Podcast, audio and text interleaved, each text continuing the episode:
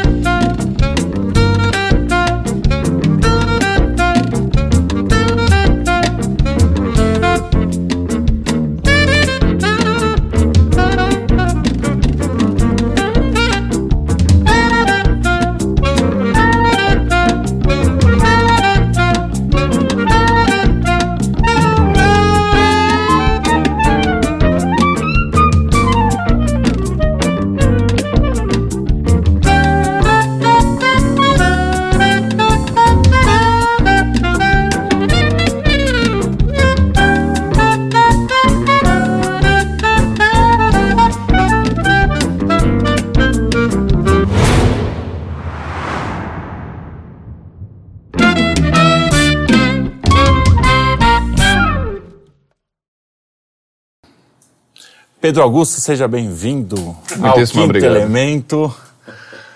Vão, dá, dá umas boas-vindas, por favor. Boas, bem-vindo ao nosso programa, Pedro Augusto. Muito, Muito obrigado, querido. Pela sua presença, viu? É um prazer. É um prazer, é tudo nosso. Isso, é um prazer. Você vai, vai hoje contar o segredo que o Brasil espera, né? Que... É isso que eu faço. Eu o Brasil quer saber. O Brasil profundo. Seja bem-vindo, viu, Pedro? Muito obrigado, meu cara. A gente quer saber principalmente não só quem será o novo Olavo, mas por que o Brasil precisa ainda de um novo Olavo. Qualquer nação do mundo precisa de um novo Olavo. Olavo é um daqueles milagres assim civilizacionais que faz a ponte entre uma coisa boa, o período de barbárie e esquecimento para gerações futuras. Então, Olavo é um milagre civilizacional. Ele é um homem como tiveram outros homens na história, né? Então, precisa sim. Mas só vai acontecer daqui a uns 200 anos. Então ele não é superestimado? Não, pelo contrário, ele é muito subestimado. O máximo que está se dizendo de Olavo ainda não é o que ele é.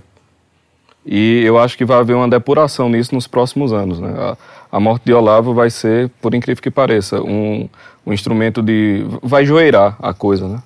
vai dar uma, uma purificada, digamos assim. Porque a, a presença dele era tão grande que fazia sombra sobre todo tipo de loucura. E agora todas as loucuras estão expostas, entende? Então tudo vai ficar muito mais claro, eu acho. Você conheceu, teve acesso à obra do Olavo, que eu acho que o, o Olavo é um divisor de águas filosófico na cabeça de muita gente, né? É, é quase como aquele que tira, né, a, é, a cegueira intelectual, filosófica. Você tem, tem uma, uma época que impunha um pensamento e ele, de um jeito muito é, brilhante, mas também cômico, né? Pelo jeito dele, ele consegue mostrar, reverente, mostrar essa, é, essa banalidade do pensamento, essa quase idiotice do pensamento que está no, no, por aí. Mas eu te pergunto, como é que você teve esse momento de conhecer o Olavo e perceber a profundidade da obra dele? Pois é, isso aqui é, é um ponto que eu acho que precisa ser mais discutido. O fator fundamental da presença de Olavo de causar tudo isso não foram as obras ou os escritos filosóficos, foi a força da presença. Olavo não escreveu livros, ele escreveu pessoas. Essa é a força fundamental. Né? O, o projeto socrático não é um projeto de desenvolvimento de um sistema filosófico. É o projeto de preparação das almas para a receptação da verdade. São coisas distintas. Então, a, o contato com Olavo era o contato com a personalidade de Olavo. Pô, você acha mesmo que todo o mundo pop olaviano leu Heidegger, leu Kant, leu. Ninguém leu isso. Ou mesmo cara. Olavo, né? Nem chegou a ler Olavo. Eu sempre costumo, eu costumo dizer assim: pronto, pega as aulas do COF. Nem Olavo assistiu todas as aulas do COF, entendeu? cara, ninguém tá. É a presença. Todos queriam ser Olavo, não queriam saber o que Olavo sabe. Entende? Então, assim, o impacto da obra de Olavo é o impacto da obra da presença de uma personalidade. Então, eu tive contato com Olavo pela personalidade dele no Trout Speak. Na verdade, o Olavo, ele foi meio que. Todo mundo tá aqui no, no Instagram, aí você entrega o produto gratuito e depois vende uma recorrência, né? Olavo uhum. fez isso, ele tinha o Trout Speak e depois chamou pro coffee. Ele foi o primeiro a formular esse modelo de marketing que a gente usa. Então, assim, eu tive contato com o Olavo lá no Trout Speak, ele falando aquelas coisas e muito mais do que os livros que ele citava, me impressionava a coragem com que ele falava, a força com que ele falava, o desprendimento de si mesmo, as piadas assim, um tipo de verdade que era quase agressiva. A às sinceridade. Vezes, a, sinceridade, né? às vezes até desnecessário, um desapego de si, como por exemplo, alguém ligou, para quem é mais antigo, o Trout Speak, o pessoal ligava, né? Aí alguém ligou, ele fez: Meu filho, fale mais alto que eu tô velho, surdo e broxa. Sequência assim, não... Olá, muita informação, né, cara?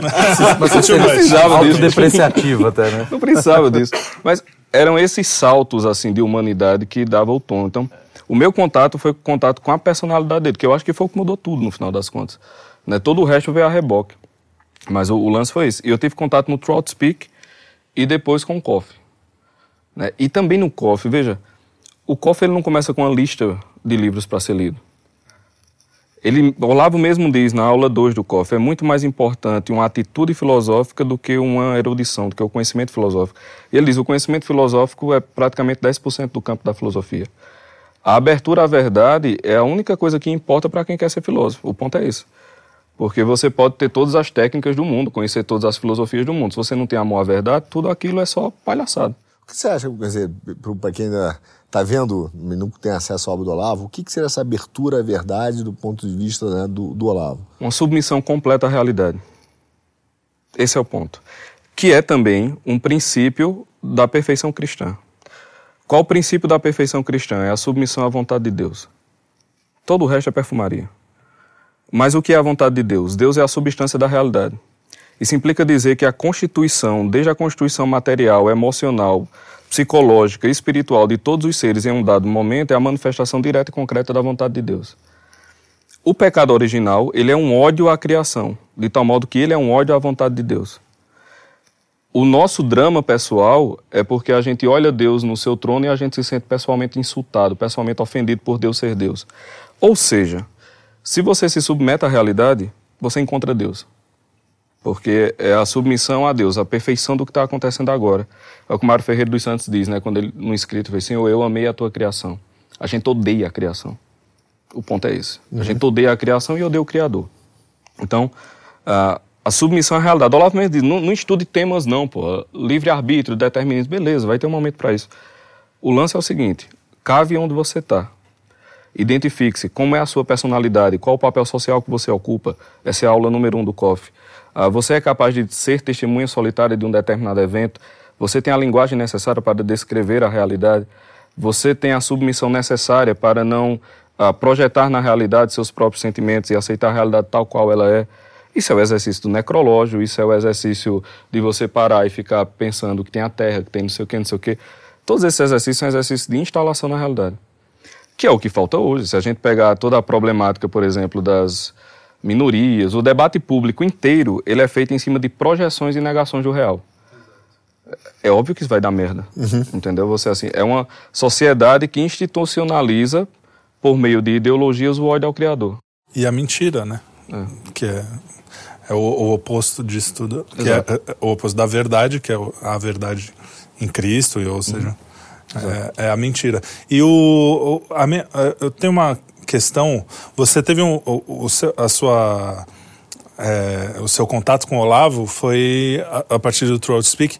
Antes disso, você já tinha uma busca, uma coisa assim, ou você era um cara assim que vivia a vida? Porque isso aconteceu muito. Eu vi muita, muitos depoimentos das pessoas falando: não, eu vivia lá no automático, de repente eu tive contato com esse doido e eu mesmo. É, é, aquela. O pessoal fala, tinha acusava de ser seita e não sei o quê, e quando a seita é uma coisa que prega o coletivismo e o, o, Olavo sempre falou assim, não, quem é você? Você vai buscar quem é você, né? Você teve essa coisa, ou você já era um cara que era interessado em filosofia? E, ah. Cara, eu era jovem, portanto idiota como todo jovem, só ia acontecer, né? É, eu estudei em colégio católico, o que também não significa nada. Não. É, eu também. Eu também. A, até, até pelo contrário, né? É melhor você estudar num colégio leigo porque você não tem a ilusão que está sendo catequizado. É. Pelo menos lá você sabe que não está. Né? Mas é, eu, veja só, como foi que eu conheci Olavo? Eu conheci Olavo nas polêmicas do finado Orlando Fedeli. É peso, né? eu era, olha, olha a Dorgas, mano, eu era da renovação carismática, tocava aquela coisa toda, bandinha, bababá. Beleza. Aí da renovação carismática, eu vi um artigo do professor Felipe Aquino dizendo que Orlando Fedeli estava errado. Fiz, quem é Orlando Fedeli? Aí fui lá, aí fiquei puto durante meses, escrevi e-mails pra, ó, detonando aquela coisa todinha. Aí depois eu comecei a ver, cara, esse bicho tá certo em muito negócio. Aí fui, aí depois eu vi o lance com o Olavo. Falei, oxente, Olavo. E aí, um dos caminhos foi esse, porque também me chegaram de várias outras vezes, mas o que eu consigo lembrar agora, rolou esse negócio. Então eu descobri por essa sequência, assim, inusitada. Né? Eu cheguei ao Olavo por Orlando Fidel.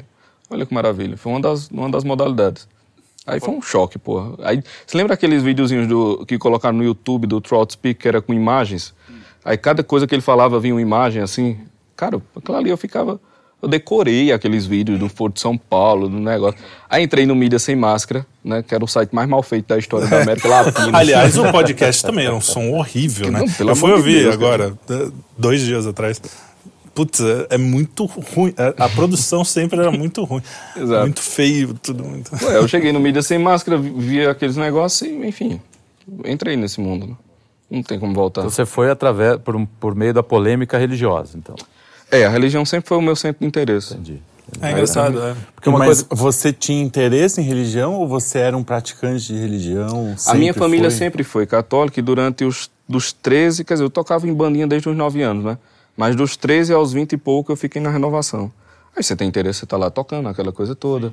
É, tem as menininhas. É, é, porque no fundo é para isso, né? Porque o que você falou do, do, de ter muita gente que descobriu o Olavo e aí mudou, deu um choque, é porque eu acho que tem uma coisa que o Olavo sempre bate na tecla, que pouca gente batia na tecla antes, é a questão da vocação, né?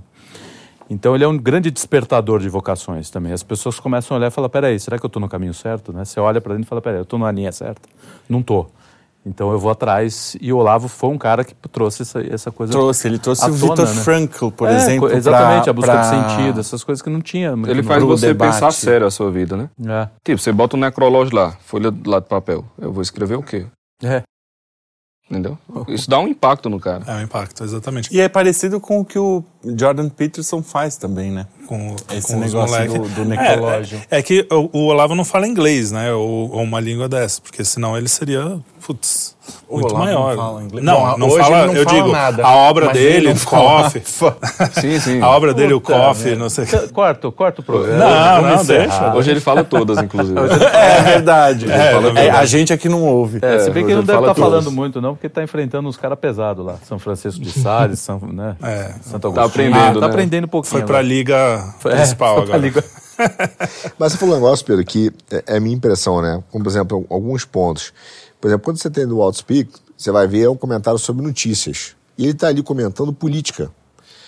E você fala, mas o que, que tem de filosofia? E ele é um cara que, que trouxe esse pensamento filosófico, a capacidade de pensar para a realidade, que foi que você falou da submissão à realidade, o socrático. Então ele não é um cara é, ex-cátedra que fica ali pensando né, na abstração. Ele, ele realmente traz, traz a, a filosofia para a realidade. E nessa hora ele vai te dar uma aula de filosofia, de lógica, de teo, é, teoria política, teoria do Estado, só que isso num grande sistema que ele não está preocupado em deixar uma obra ordenada. Você nem percebe que você está recebendo é, tudo isso. Então ele, ele, vai do... te dando isso. E isso é, é que eu acho que é o revelador, porque ele vai te dando, explicando sobre teoria do Estado, teoria política, né? E ele traz esse, como você falou, socrático, né? Ele vai para a realidade. Então, é, eu te pergunto isso. Será que foi exatamente isso, além da personalidade, né? É essa busca, essa, essa, essa relação com a realidade que atrai, atraiu, por exemplo, o jovem de volta à filosofia, de volta à teoria do Estado. De volta à realidade. De volta à realidade. A realidade foi esse é. choque, esse lado socrático dele. Oh, a gente começou falando de que a realidade é a substância da vontade de Deus, né? Aliás, perdão, a vontade de Deus é a substância da realidade. Então, é óbvio que tudo é banal até que alguém nota a singularidade por definição. Porque cada partícula atômica do cosmo está inserida no arco da providência. Isso significa dizer que qualquer coisa criada tem a importância do arco da providência inteiro. Então não existe banalidade. Existe cegueira. A gente não é capaz de atinar com as camadas de complexidade do real. Mas qualquer coisa que está inscrita na realidade, por estar inscrita no arco da providência, é profunda, porque se confunde com a inteligência divina. Então, quando você diz assim, ele partia de coisas simples, né? É claro, partir de coisas simples. Você pode, ah, vamos pegar, sei lá, a prova do movimento. A prova do movimento é a coisa do ato e potência. Você pode falar da existência de Deus a partir das cores dessa parede, disso aqui, da, dessa roupa. Entendeu? Tudo tem isso. Exato. E assim, esse chamamento de, de ter atenção É, é o projeto socrático. Você pega Sócrates, na aula 1 do COF, ele diz: Sócrates o tempo todo estava puxando dos seus interlocutores para que eles percebessem o lugar deles no, na peça, na encenação, quem eles eram, o que estavam fazendo, o que de fato estava acontecendo, essa consciência. Né? Então, realmente, exatamente ser isso, né? Essa coisa de você é, fazer as pessoas entrarem, mergulharem no real a partir de coisas banais. De certo modo, de certo modo, o papel disso aqui é isso. Assim, num nível bem mais abaixo, né? Porque o Trout Speak é a impossibilidade. E aqui é um outro ponto que eu, eu, eu sempre que agora estão me chamando mais para falar desse assunto, né? Mas sempre que eu tenho a oportunidade eu falo que é, todo mundo queria imitar o Lavo, mas nos palavrões e no cigarro. É, exatamente. Entendeu? Uh, o cigarro virou uh, o cabelo azul feminista da direita. É isso aí. A galera fuma por bandeira política, não por prazer. Que é uma merda. O que, e é muito curioso, porque você percebe que você está você tá fazendo isso para demonstrar adesão a um grupo comunitário cujo criador execrava os grupos comunitários que destruíam a personalidade individual. Que, que, aliás, é uma das maiores das covardias diversas que o Olavo sofreu, é, essa ideia de Olavete, de que ele tinha, um, né, queria impor uma forma de pensamento uhum. a um grupo coletivo e forma aceita, né, que é que é uma distorção, aceita, aliás, é uma heresia, né? Distorção de um modelo. Então ele não seguia em modelo nenhum, depois falaram que ele seguiu dele, né? E que criou uma heresia qualquer. Mas essa é uma das maiores maldades que fizeram com ele, né? Em vida, né? É, dessa discussão de dizer que existia um grupo de seguidores, quando na verdade o que ele queria é que você pensasse por conta própria e tivesse a sua própria experiência com a realidade, com os autores, mas entendendo o que eles realmente queriam dizer e não aquilo que inventaram sobre, ou imaginava sobre o que eles poderiam estar dizendo. Né? E o curioso é que muito dessa, dessa acusação vem de ex-alunos, é, que claro. provavelmente queriam viver sob, ah, sob a, mas aí eu tenho a minha teoria. O, sob a seita do Olavo. Entendeu? Isso aí é o seguinte: é o cara. Todos têm problema de paternidade. Todos. Pode perceber que tem algum problema ali. O cara coloca o Olavo no lugar do pai. Quando ele vê que o Olavo é o Olavo, é um, não, é, o pai não dele. é o pai dele, ele se revolta contra o pai. É, pra mim, assim, te, existe uma psicologia muito é, clara. É, nisso. o problema é, da pessoa, porque o meu pai já havia morrido, eu coloquei o Olavo sim, no lugar do meu pai. Mas aí você sabe que o Olavo não é seu pai. Sim, você sim. sabe que ele é uma, uma figura paterna. pode até ter essa figura. Representou mas, muito pra mim. Mas se o Olavo mandar você a merda, você não vai ah, falar, não. ai meu Deus, o Olavo, uh, tudo que Meu ele falou está tá errado. Então, assim, as, o, o, que eu acho que é, é impressionante na obra e no, e no, que ele fez no Brasil, e de certa forma, isso está se espalhando, né? É, é que, primeiro, o mundo tava, ainda está muito infantil, né? A, a, todas as discussões eram muito infantis e a gente não percebia isso. Quer dizer, tinha uma sensação de que a coisa era meio rasa, mas não, de repente o cara vem com trazendo autores, trazendo discussões que não se faziam mais, com a cultura que ele tinha, de leitura e tudo, e de repente ele bota na roda falando, puta que pariu, não sei é, o que. Não, ele traz essa seriedade toda sem perder sem o jeito perder, de criança, de Sem menino, ser sisudo. De, de moleque, ele sempre teve a molecagem, é. as piadas que ele faz. É. É, ele se, os apelidos que ele sim, bota, que são meio sim. bobinhos, é, né? São tá? até bobos. Ele botava. Teu amigo faz uma operação que é engraçada, ele fala o seguinte, falava que a Maria Conceição Tavares, né? Isso. É, na verdade, é o Olavo da economia. ela, ela trouxe a economia pro dia a dia, porque eles estão lá, dava, xingava é. e tal, é portuguesa, Pra né? quem não lembra da Maria Conceição É uma que tem uma voz meio grave, é, tipo de, de senhora É uma que chorava, que no plano cruzado. Não foi ela? Tacava apagador, uhum. tinha todo um lado, mas ela trazia. Mas é interessante você pegar é, esse movimento de, de, forma educacional mesmo, né? Ela trazia, pedagógico, né? Ela trazia a realidade, a discussão né, da, do que significava a economia do dia a dia para a sala de aula. E isso encantava. Então ele falou assim, em vez de ter aqueles movimentos complexos ou, ou querer ficar, por, por a exemplo... abstração da academia, né? É. A, a, academia sempre abstrai. É por isso que ele é tão ele odiado na academia, né? É. Aliás, eu Sim. queria saber, fora a, a justiça oficial, né? Porque a gente já sabe que ele foi alvo de processos de todos os lados, é, de, e direita, esquerda, cima, baixo. Mas qual foi a maior injustiça que o Olavo viveu? Você lembra, você sabe? Rapaz, eu não saberia dizer assim pontualmente, mas em, enquanto movimento, eu acho que a maior injustiça que fizeram com o Olavo foi reduzi-lo à política. Isso, ah, eu vou ser bem sincero, a pior coisa que aconteceu com o Olavo foi Bolsonaro ser eleito. de certo modo, destruiu. Não estou dizendo que foi ruim ele ser eleito, mas as consequências foram muito danosas. Mas só, só um parêntese antes, para não, não, perder. Você falou o negócio da, da seita, né? Tem também um ponto que é um ponto brasileiríssimo, meu Deus do céu, que é o fetiche da originalidade. Cara, não se encontra a originalidade sem antes um treino profundo na imitação. É a imitação resignada e humilde o motor da originalidade.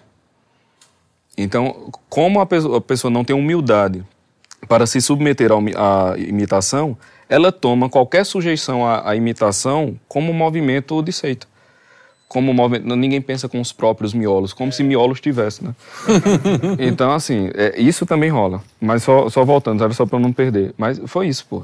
Reduzir o lava política é um crime.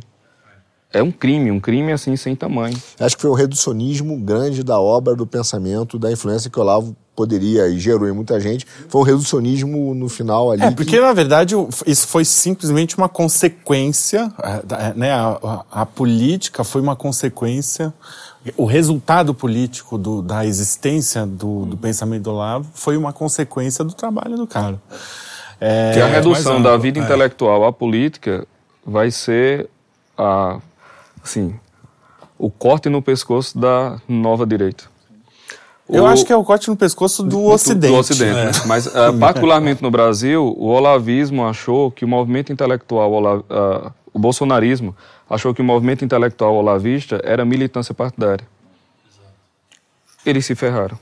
Eles quando... não entenderam que o horizonte era muito maior e eles estavam inscritos dentro de um plano que calhou de ser aquilo. Então eles reduziram toda a possibilidade de intelecto. Fizeram o que a esquerda faz de certo, a, a, direita, sobretudo a militância, mas a, a exatamente, reduziu a intelectualidade à política. Eles fizeram isso, inclusive dando chute na bunda do próprio Olavo e dos seus alunos mais dedicados, e vão tomar no cu. assim, é bem simples.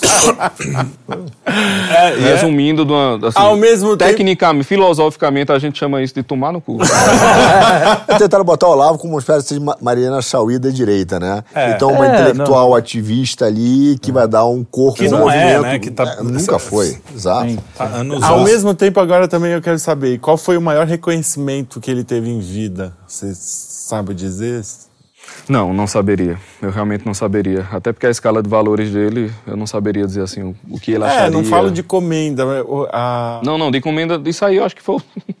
Eu, eu, eu, não, é, lá fora teve, né? Da, bastante. Daquilo que ele fala, eu acho que ele se sentia realizado justamente pelos alunos, é. pelas pessoas boas Isso, que ele é, tinha criado. É.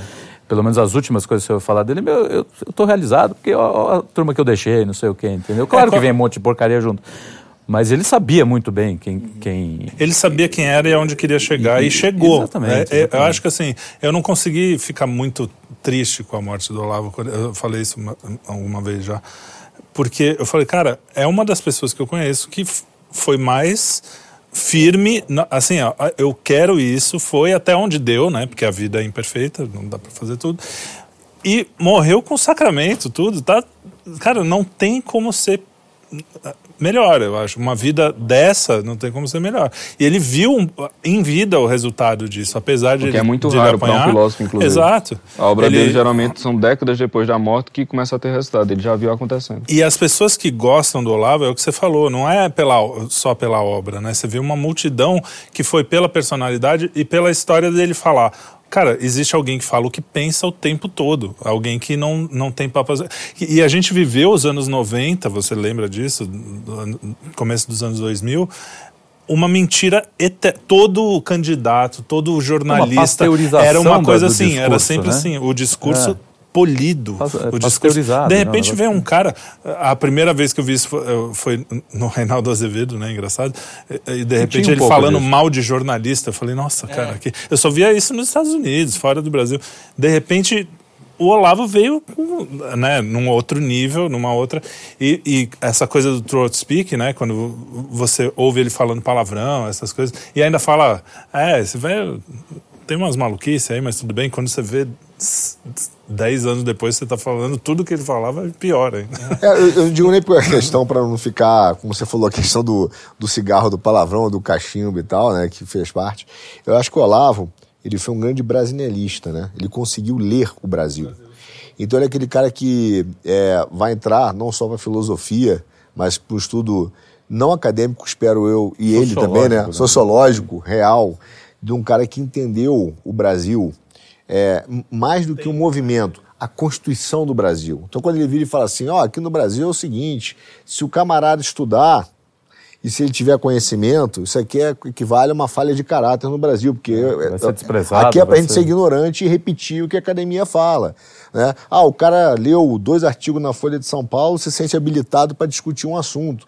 E a gente, e essa crítica que ele faz jornalista, que a gente acha que é pelo deboche, não é o deboche pelo deboche. É uma crítica que ele está falando baseada nisso. Esse cara não entende nada do que está falando, mas só porque ele é jornalista ou só porque ele leu na Folha, ele se sente habilitado para discutir um assunto que ele não leu. É, você vê, a gente, do Brasil. Os anos 90 tá no DNA, entendeu? Os anos 90 eram, eram anos que, que Vera Magalhães era tida como uma intelectual. Né? Não, gente como Soares, ela. Se não fosse Olavo, a gente Jô Soares, Pedro Bial e Jô Soares eram é, os maiores intelectuais da, então, da história. É. E, e, o Olavo quebrou isso. E para esse pessoal foi muito triste. Né? É isso que eu falo. É por isso que, é, que eles odeiam gera tanto, tanto né? ódio, né? Agora, Porque tirou do pedestal uma galera que tava que achava que já tava que era, feita. É. Aqui é, esse é o meu lugar. O que eu quero eu saber, sou... por exemplo, que a gente tava falando dessa coisa do joio e do trigo agora, né? Porque agora o pai morreu. É. Então vão virar. ter aqueles que vão continuar orbitando presos ali, mas em determinado momento vão, vão pulverizar, e outros que vão dar sequência. Você consegue mapear qual mais é ou menos quem é você sente que está quem, vai, quem vai herdar? Quais serão as heresias na obra de Olavo? É. Haverá heresias, né?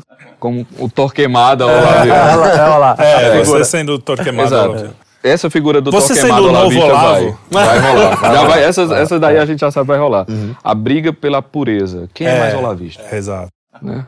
Espelho meu, quem é mais olavista né? do que eu? Vai rolar isso, cara, vai rolar demais. E eu acho o seguinte, bora lá. Eu já vislumbro uma sequência de, de erros, assim, porque. Quem, quem disse isso? Eu escutei isso pela primeira vez de Taiguara. Taiguara dizendo que é, Olavo não tem como você fazer. Não, tem, não é que não tem, mas a filosofia de Olavo ela é caótica tal qual era caótico mesmo a estrutura de pensamento de Olavo, não no sentido de caótico de falha, mas porque ele ia se interessando por coisas e ele ia fazendo contribuições originais a partir de seu gênio naquelas coisas que ele iria se interessando. Por isso que ele tem contribuições praticamente todos os campos da filosofia. Mas é, Taiguara criou uma imagem né, de eixos. Ele diz o seguinte, que a filosofia de Olavo não é um todo, assim, uma esfera maciça, sistema fechado, mas ela é axial, tem eixos. Então, você tem o eixo da ciência política, teoria do poder, uh, o eixo jurídico, o eixo da psicologia, o eixo da filosofia, uh, da linguagem, etc, etc. Da crítica cultural, literatura, linguagem. Então, você tem essas contribuições. Cada um dos melhores alunos vai migrar para um determinado eixo desse. Isso já está acontecendo.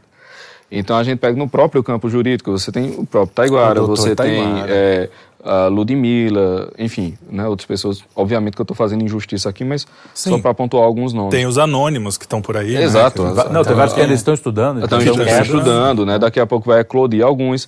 Você tem, ah, bora lá, no campo da psicologia, mais destacado, você tem Dr. Ítalo, aí você tem os náufragos, né, J. Escocin, você tem Rafael Falcon, que para mim é o aluno mais genial de Olavo, assim, indiscutivelmente.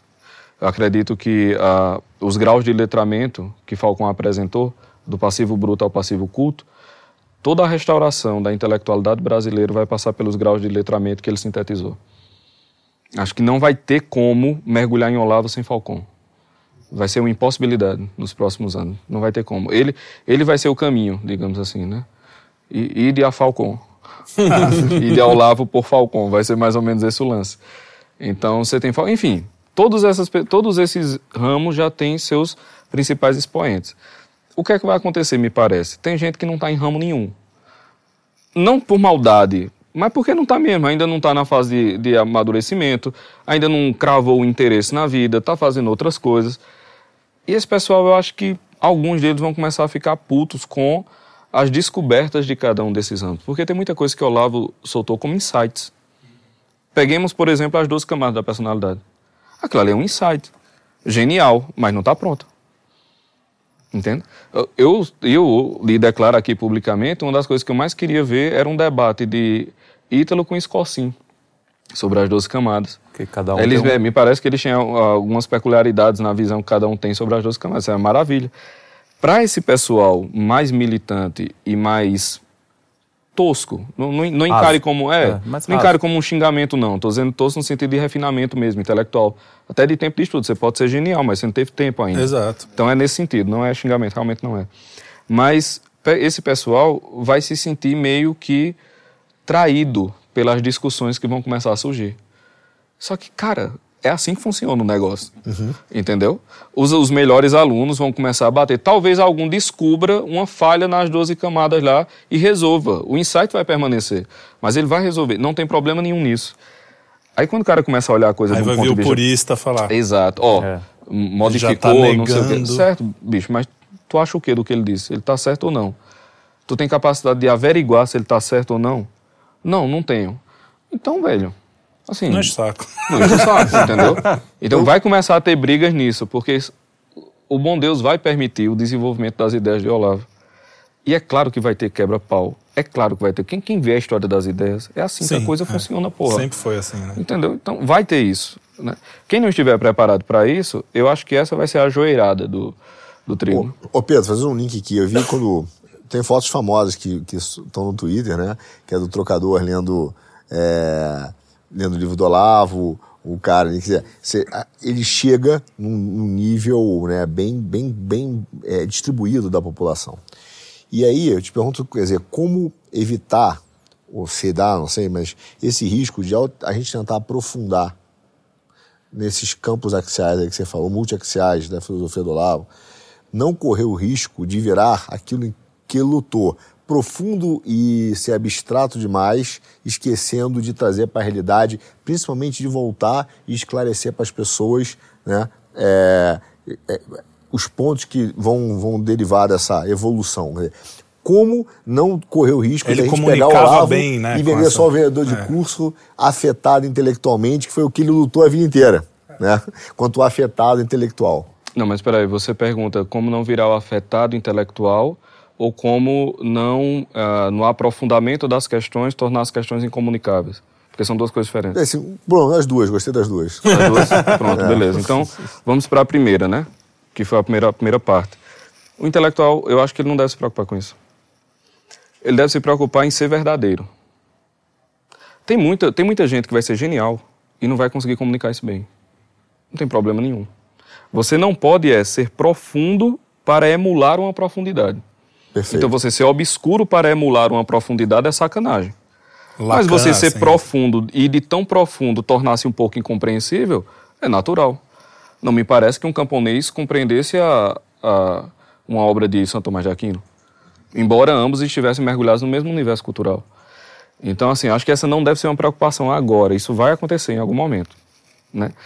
Do outro lado, a- o vendedor de curso pica tem duas, tem duas coisas aí a observar. Primeiro, o grau de consciência do cara. Ou seja, é, eu, por exemplo, vamos pegar de mim. O que foi que eu percebi? Apesar de vocês né, me clamarem aqui nos bastidores, porque vocês não Como estão novo vendo, Olavo? para que eu seja o novo Olavo. eu quero Não acalmar a todos Pô, a gente ia vós. fazer essa pergunta no final.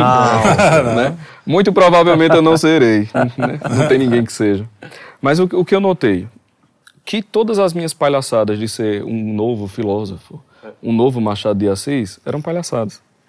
O que é que eu sou? Eu consigo entender Olavo e eu consigo explicar isso a uma criança de seis anos. Eu consigo pegar a coisa mais difícil e transformá-la numa coisa fácil e acessível. Então, eu sei que esse, esse meu papel é de camada intermediária. Eu entendo o que está em cima e transformo em algo comunicável para o que está na camada abaixo. Pronto, eu consigo fazer isso. Então, se você tem esse comunicador que, que vulgariza, no melhor sentido da palavra, massifica aquele conceito para um número maior de pessoas, show de bola. Agora, se a título de massificação você deturpa o conceito, aí nós temos um problema. Porque é natural que do epicentro da ideia até a borda de onde a ideia, aonde a ideia atinge, você tem uma diluição, tal qual uma bacia d'água, onde a pedra cai, a onda é maior e a onda é menor na ponta. Isso é absurdamente natural, não tem problema algum. Mas a diluição não pode ser tal que seja contrária no final, na borda aqui, ao impacto inicial. Então, esses comunicadores intermediários vão ter que ter esse cuidado. Dizer, vai haver deturpações, é óbvio, vai haver deturpações, vai haver simplificações, é óbvio, vai haver. O próprio Olavo fez essas simplificações no Trotspeak. O que foi toda a polêmica do feto na, na, Pepsi. na Pepsi? Foi uma simplificação absurda. Uhum. Perfeito. Foi isso. Então, o, o que foi que o que é que existia? Existia o lance do feto e da Pepsi? Existia. Existe a empresa, é, testagens de, de níveis de açúcar eram feitos com células renais, se eu não me engano, de uma linha de fetos abortados da década de 70. Essas coisas existiram. Agora, você vai comunicar tudo isso? Não. Ao que é que o Olavo diz? Estavam fazendo Pepsi com feto abortado, porra. Tá entendendo? É, é claro, que isso, é claro que isso foi uma redução é óbvio que isso foi uma redução e ele sabia que isso era uma redução para alcançar o negócio. Né? Aí depois todo mundo fez o carnaval. Mas não estava errado, perceba, isso não estava errado propriamente. Quer dizer, dessa redução, você tem como refazer o processo e dizer, ó, isso é isso. Uhum. Agora, se ele dissesse que, sei lá, no lugar de fetos abortados eram galinhas, cobras e tal, isso não era uma redução. Isso foi uma simplificação ridícula e uma mentira. Então você não tinha como fazer o caminho de volta. Eu acho que esse é um cuidado que os comunicadores vão ter que ter, entendeu? Porque nós estamos lidando, sobretudo aqui, me parece, eu não quero ofender, mas não tem ninguém que se ache um grande intelectual por aqui. Como não? não? Desculpa, não, é. Desculpa. É o único. Não, não, perdão. Na, na verdade, na verdade, ninguém se acha. A gente não se acha e ele tem certeza. Ele tem. É, não, é, o Carlão só não é o novo Olavo porque ele é muito melhor do que o Olavo. É. Pelo menos ele acredita. Na verdade. É eu sou seu tio. Não, eu sou tio do Olavo. É a menor pretensão com isso. Mas, mas não, nenhum de nós temos pretensão. Não, Aliás, não... a, a minha pergunta, na verdade, é um comentário para você falar por cima. É, o, essa coisa da Pepsi é, é bem emblemática e e isso tem muito a ver com a má vontade com que as pessoas ouvem o que ele está falando. Porque se fosse qualquer outra pessoa, as pessoas entenderiam. Então, assim, o cara vai pegar na picuinha. E todas as, todas as grandes. É, ah, terra plana, tudo isso que, que vem do Olavo e que virou motivo de chacota, gente, qualquer um que, que tem um mínimo de neurônio vai entender. Não, aquilo foi o que você falou, uma simplificação do. É, você, você acha que o Olavo na, no Facebook, é, essa é uma crítica que todo mundo. Ah, o Olavo do Facebook tinha que largar, o Morgan falava isso, tinha que largar o Facebook e escrever sua obra e tal. Mas isso não me. não parece Olavo, né? É, sentar, não, não, para tudo, vou sentar na mesa agora. Tá Quando o Olavo estava no Facebook, a obra dele já tinha acabado. Não faz sentido. Eu entendo o que quer dizer. Ele ainda produziria mais, mas a obra dele já tinha encerrado. Quem está comemorando a morte dele agora não entendeu isso. A obra dele acabou há 5, 6 anos, 10 anos. Entende? Esse... Já foi. Mas é que, por exemplo, você estava tá falando da questão da, da Pepsi, né? Se você olhar o, os pontos da Terra plana que atacaram o Olavo, sempre foi pelos twitters dele ou pela essa comunicação. Só que eu, eu, eu, eu tenho para mim que ele fazia isso sabendo exatamente do efeito bombástico que ia dar na cabeça das pessoas. É que esse cara tá falando um negócio que parece que é tão absurdo que eu vou ouvir o que ele vai falar. Né? E o ataque, você pensar, e, e, você vê o tamanho da covardia a obra do Olavo, é o Olavo, é que logo depois, né, é, e ele sempre falava, me chama, chama qualquer esquerdista aqui, qualquer cara que eu debato a hora que ele quiser. Na, um dia, dois dias depois de, do falecimento dele, um jornalista, que eu não me lembro o nome direito, mas é um cara aí da, da esquerda, de um site desse, realmente não lembro, ele fez ali no Twitter uma crítica, chamou um pessoal para falar da obra do Olavo. Ah como se a obra do Olavo, e aí depois eu queria entrar nesse tema das teses do Olavo, né, mas fosse reduzida ao marxismo cultural. Foi só isso. E aí você vê o tamanho da covardia. Quer dizer, o cara escreveu o que escreveu, nunca pegaram, das críticas ao Olavo, não tem uma que ele pegou o livro lá do quando ele escreveu de Aristóteles e falou: oh, esse cara não entendeu o que Aristóteles escreveu. Esse Ou cara Jardim fez das uma... Aflições, qualquer livro. É, pegou, olha aqui, ó, esse cara não entendeu. Então nunca foi sob o conhecimento teórico, filosófico ou as críticas reais dele. Sempre foi o momento que ele tacou aquela, aquele famoso, como dizia no Rio, cabeção de negro no Maracanã, né? Para fazer aquele barulho e todo mundo parar para ver. Né? Todo ódio ao Olavo foi o ódio à personalidade. Esse é o ponto. A obra de Olavo é a coisa mais irrelevante para os seus inimigos. Entendeu? Se ele tivesse escrito a Divina Comédia, teriam bater do mesmo jeito. O problema não é. O problema é a personalidade, esse é o ponto. Porque no final das contas, a personalidade é a única força que existe. É, isso é dos, uma das coisas que ele falava, né? A, a, consciência individual é a única coisa que conhece. Então, assim, tudo se resume à consciência individual. Você não vai ser julgado pela coletividade, você vai ser julgado por o que você fez com os talentos que eu lhe dei. É uma, o, o juízo final é uma relação de pessoa para pessoa. É uma relação de duas consciências, digamos assim. Né? Então, no final das contas, só tem isso. Né? E ele deixou isso muito claro. Então, é o ataque a, é o ataque a ele. Todo, ele colocou até em circulação né, o ad hominem. Né? Então, todo ataque ao Olavo é um ataque assim. Aliás, eu, eu por exemplo, né, tive acesso ao Olavo quando ele fez o, é, o prólogo do livro do Schopenhauer. Né, eu comprei e eu, quando parei para ler o, o início, o prólogo do livro, eu falei, pô, peraí, isso, isso aqui é diferente. e aí eu li várias vezes, esqueci até de ler o resto do Schopenhauer, foi ler depois. aí eu saí não, é depois. É, o, o, prólogo é melhor. É melhor. É, não, sem, na hora eu me senti mal, porque eu falei, pô, esse prólogo é melhor do que o livro, que é fantástico. Ele leva isso pro. Ele me dá um exemplo do Collor com alguém lá e tal. Então é uma coisa fantástica. Ele era um grande escritor, né? O Olavo era um grande escritor. É, fora assim. isso. Porra, né? O Jardim das Aflições é uma coisa linda. É, e Pedro, deixa eu perguntar o seguinte: para quem está entrando em contato com o Olavo, está nesse, nesse processo de conhecimento. Você conseguiria botar para a gente é, quais são as principais teses em alguns campos dele? Ou, o que você acha que é a principal ideia de um campo que te. É, é... o cara que acha que o Olavo é da Pepsi, você chega para ele agora e explica para ele, fala, não, não é só isso, tem isso, isso, isso. Uns três exemplos. Certo, bora lá. O que é que eu acho mais importante em toda a obra de Olavo? É a questão da humildade e da subserviência da inteligência à realidade, o que nós começamos a falar. Eu não comecei a falar por acaso. Eu acho que é o seguinte, a aula 1 e 2 do COF é a essência de tudo. Sem aquilo ali, qualquer outra tese é bobagem. Porque se você. Não, não que a tese em si seja bobagem, né? Mas a defesa que se faz dela. Porque, veja só, tava, estávamos lá no Verais né? e alguém perguntou como é que fazia para lidar com pessoas que são da quarta camada que é inclusive uma das teses de Olavo, uma das 12 camadas, que eu acredito vai ser uma das coisas mais difundidas nos próximos anos, que a personalidade humana, ela vai, eu não vou usar a palavra evoluindo, porque não é bem isso, mas ela é feita por camadas que vão se integrando. Então, desde a primeira camada, quando toda a preocupação, digamos assim, do indivíduo, toda a possibilidade de realização biográfica é o corpo, você está ali, um bebê, uh, ele não tem outra coisa, o bebê só tem o seu próprio corpo. Né? até a 12 camada, que é exatamente a camada da santidade, onde o indivíduo não age sequer no nível do tempo, mas ele age na perspectiva da eternidade. Então as camadas vão se integrando de tal modo que o raio de ação do indivíduo vai aumentando.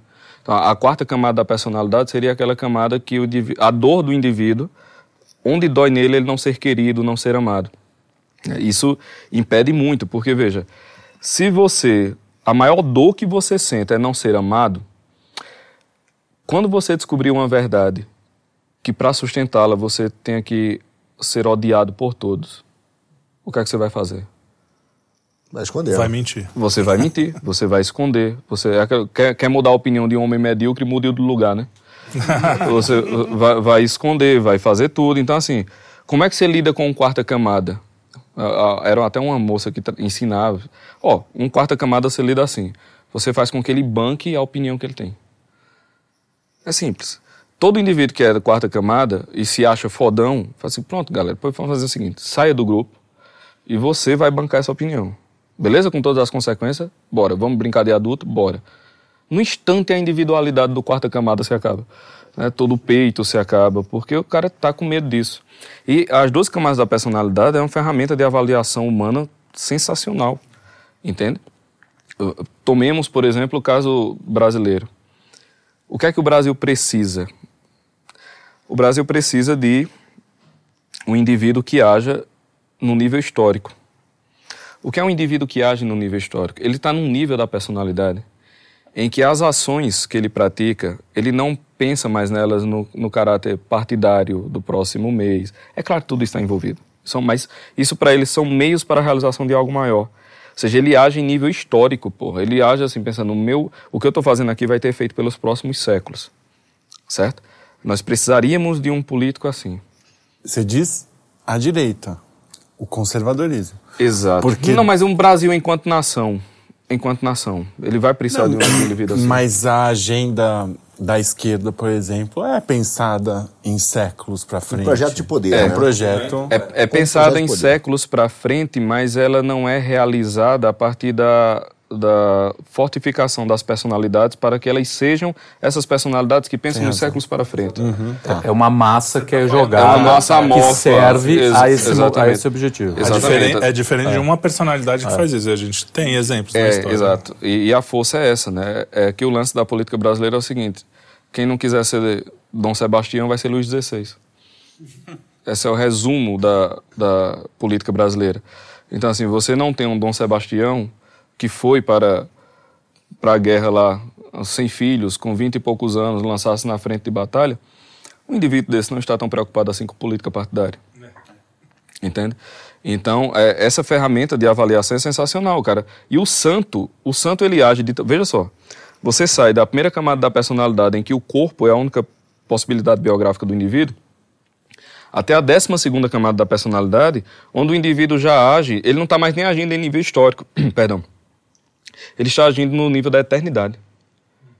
Até o tempo já está abaixo dele. O Olavo falava isso em vários momentos, né? Agir sempre com a perspectiva da eternidade. Então, ter essa visão e não estar tá preocupado tanto com os movimentos de curto prazo, mas olhar sempre com essa perspectiva da eternidade física e espiritual, né? Dos efeitos da tua obra, né? não só o espiritual, mas dos efeitos da tua obra para. Só, só, vale, só vale a vida vivida diante da morte, esse é o ponto. As ideias dos náufragos, como diz né, Ortega Gasset, e ele falava muito nisso. Quem não medita sobre a própria morte e a morte dos seus, não consegue viver bem consigo nem com os seus, esse é o ponto. Né? Por que é que você suporta várias coisas impossíveis de suportar? Pela perspectiva da morte.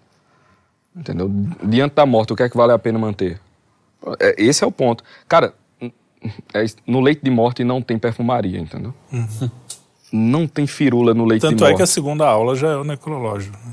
É, não, a, a, primeira já. Já é na primeira? Na verdade, na terceira página da transcrição da primeira aula. Cara, Você está transcrevendo tudo? Não, já, já tem, já está tudo tem transcrito. tudo já? É, bastante coisa. Ele começa falando sobre a transcrição, é a primeira aula, aí depois ele fala sobre a amizade, depois ele fala de como a amizade ela é importante para a personalidade, e como a amizade também é muito corruptora, e ele, ele entra no necrológico. Mais na frente um pouquinho. Não seria o caso de, de, além dos vídeos, mas transcrever isso e ir lançando em livros e. Mas está sendo feito. Mas vamos, cara, vamos fazer. Então, tá vamos, vamos pensar comercialmente. Tem muito CDF é, lá, velho. Vamos pensar comercialmente. É, Imagina o coffee em tomos. É, com uma então. capa bonitona, um arranjo editorial. Não, olha, eu acho que estava na hora de abrir um, era um instituto. Os cursos já estão um sendo feitos. e assim, fazer assim, né? um. Consciência de mortalidade. Um, e sistematizar um, um, Coisa que, ele, que o próprio Olavo não fez, né? Ele, uhum, exato. Porque não era a praia dele. Mas o, essa história de, da morte, né, é engraçado, porque a quantidade de pessoas que falam, não, o Olavo mudou minha vida, o Olavo, eu me converti por causa do Olavo. É, a perspectiva da morte, para mim, eu, eu falando a minha própria história, demorou até o Olavo para eu ter isso na vida. Para mim, a morte não existia. Não era uma coisa. Existia assim, né? Uma coisa distante. E quando você se converte, vai à missa todo domingo, você tá com a morte ali na sua frente. É, né? Isso é muito curioso para um católico, né? Nós somos, a, nós somos uma religião que tem imagem de um crucificado. É, exatamente. Da... O cabo não pensa na morte, tá o cara lá sangrando, você não pensa na morte. Mas o Trelli, fazer um. que ele está falando né, do, do Olavo, mas um link aqui.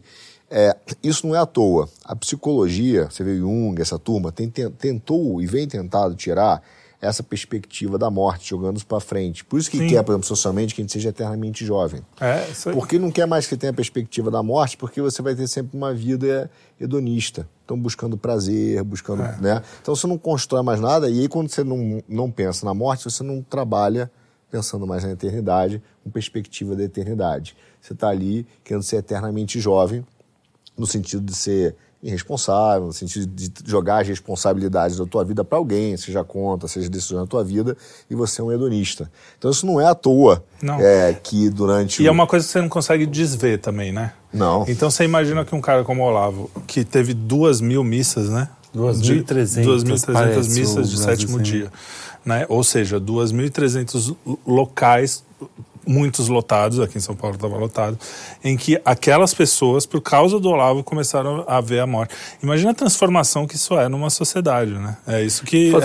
Por isso que o, o, quando o cara fala assim, ah, o Olavo daqui a 10 dias vai ser esquecido essa transformação não tem como. já é, isso é, um, é, um, é, um, é uma clara visão você, de você que... Você já vê famílias é, em que é o moleque já está já tá, já tá mergulhado nesse ambiente, entendeu? A criança já está... Mas deixa eu te fazer uma pergunta mais polêmica agora. E essa, essa, esse movimento que surgiu rapidamente, assim, de canonização... O que, que você diz sobre isso? Bora não, lá. Não tenho nenhuma, nenhuma opinião, não. Não. Foi... Mas eu não sou o contrário, completamente contrário, e explico por quê. Não é por nenhuma paixão emocional, não. Pelo seguinte, o que é um santo? Um santo é alguém que está diante da visão beatífica. Ou seja, o santo é alguém que está com Deus. A multidão dos santos que nós desconhecemos é muito superior à multidão dos santos que nós conhecemos.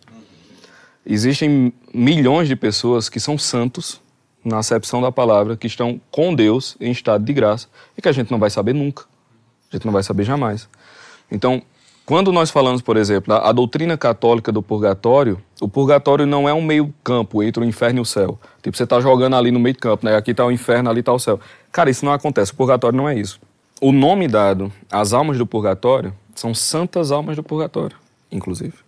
Ou seja, as almas do purgatório já estão diante, já estão salvas. Esse é o ponto, né? Porque qual é o, o lance? Já que a gente falou aqui em religião, só para só explicar. A questão do purgatório é o seguinte: existe uma passagem na Escritura que Nosso Senhor diz: os pecados contra o Pai e contra o Filho terão perdão, mas contra o Espírito Santo não terá perdão nessa vida nem na próxima. Isso gera um problema. Porque se, vai ter, se tem uma possibilidade de perdão na próxima, em qual lugar isso acontece? Porque no inferno o perdão é impossível, porque a condenação é eterna. No céu o perdão é impossível, porque o céu é a perfeição infinita, não há o que perdoar. Então, que lugar de perdão é esse? O conceito é escriturístico, mas a doutrina ela teve que ser desenvolvida. Esse lugar, que não existe um nome na escritura, é o que se chama de purgatório. De tal modo que o purgatório é o lugar em que os imperfeitos, que morreram em amizade com Deus, ainda não têm a perfeição necessária para Deus. Esse é o ponto.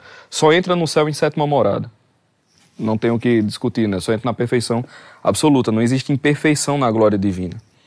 Então, quando a pessoa, por exemplo, morre com os sacramentos, o que foi que aconteceu ali? O que é que o sacramento faz? Ele elimina a culpa do pecado mortal, que é o estado de inimizade com Deus completo, né? Que é o não. O que é que arde no fundo do inferno? É o não. É, é só isso que arde. Então, se você não morre nessa ira, nesse ódio completo a Deus, malicioso a Deus, você morre em estado de graça. Não me parece que Olavo morreu num estado de perfeição tal como São Francisco de Assis. Sim. Não me parece que Olavo morreu em sétima morada. Hum.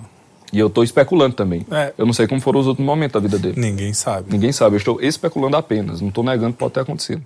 Mas olhando de fora, bem de fora, com um continente de distância, né, não, não parece que foi o que aconteceu. Mas o que se sabe é que ele morreu com os sacramentos.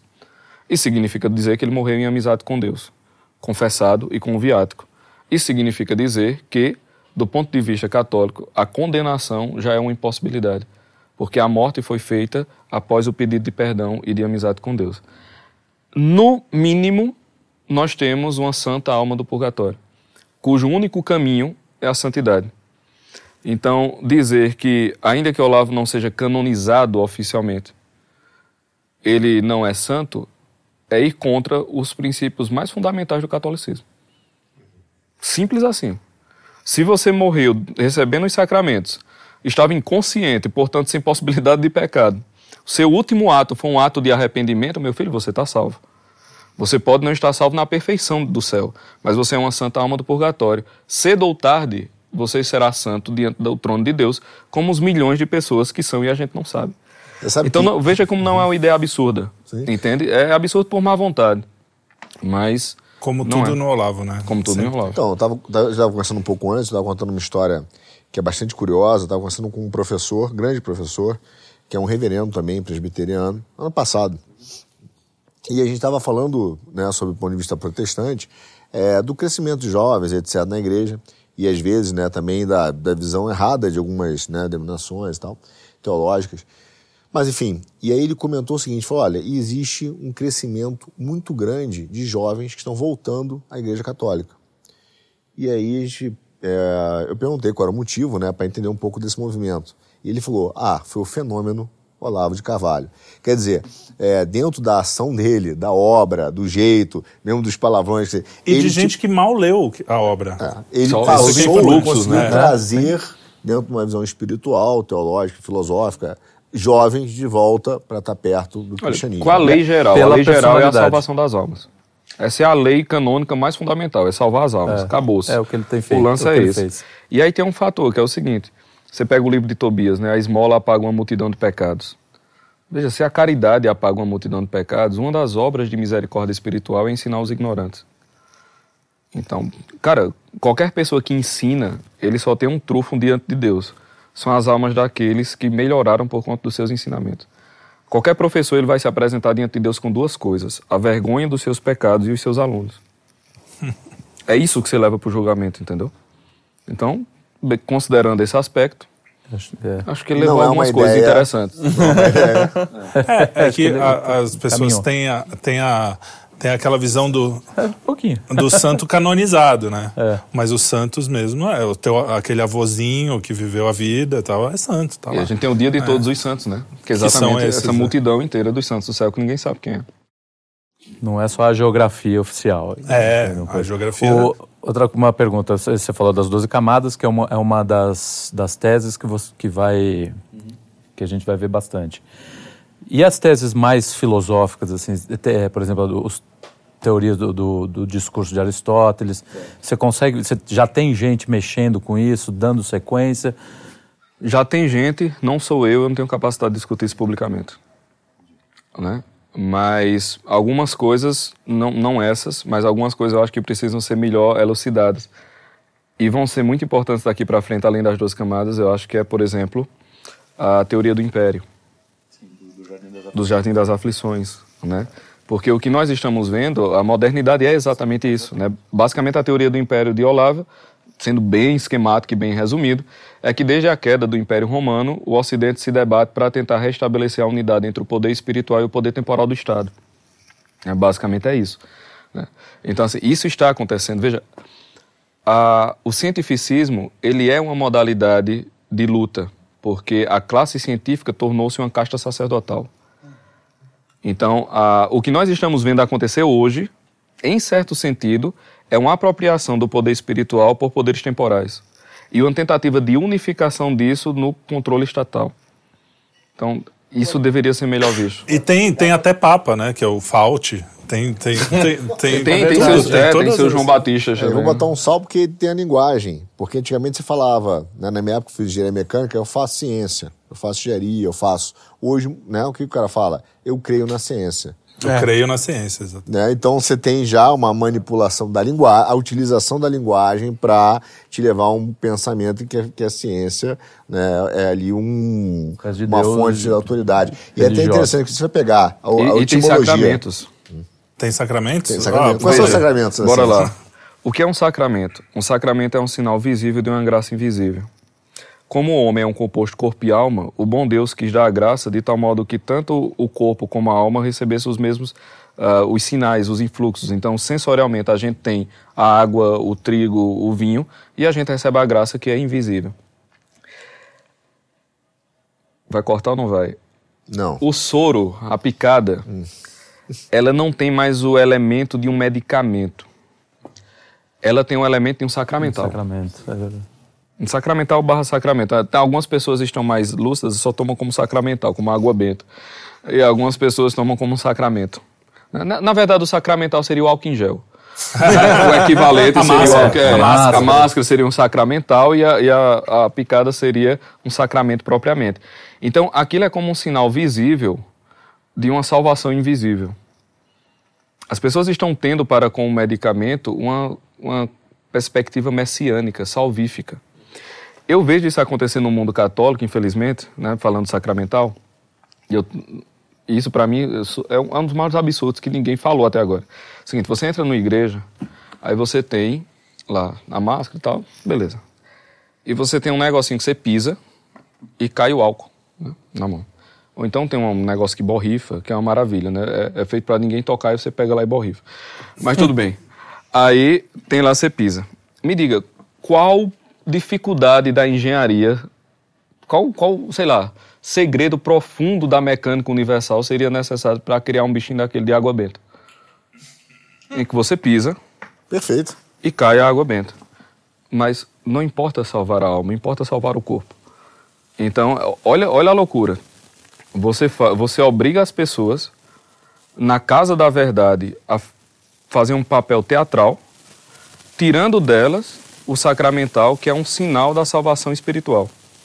E, em lugar, substituindo pela salvação do Estado, pela salvação civil.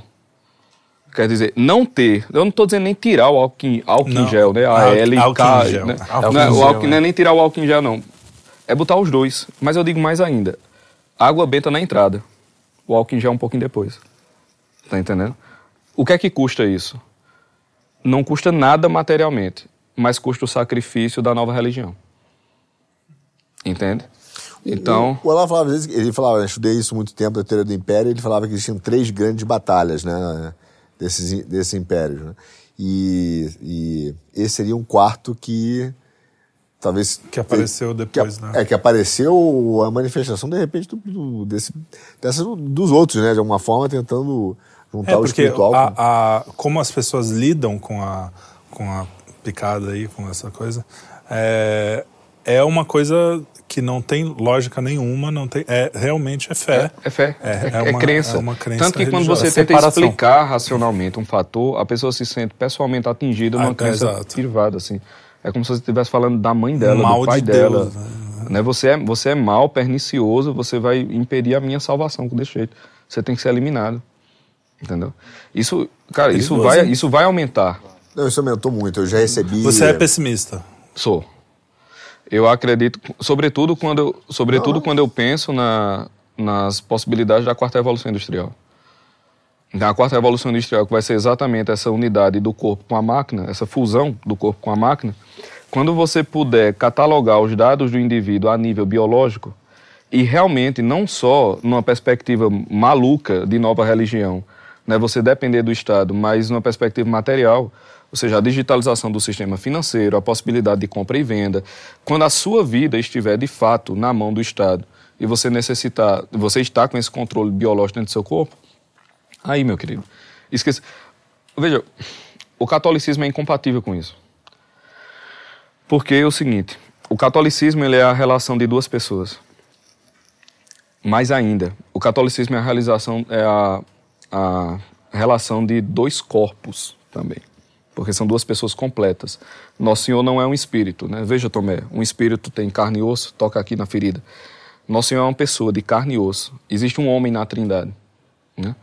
O que significa dizer que se você dá ao Estado o poder de controlar e mediar as relações físicas entre as pessoas, vai chegar um momento em que a própria doutrina da transubstanciação vai ser criminalizada. Porque a doutrina da transubstanciação é a presença de uma pessoa sem intermediação de poder humano algum. Entende?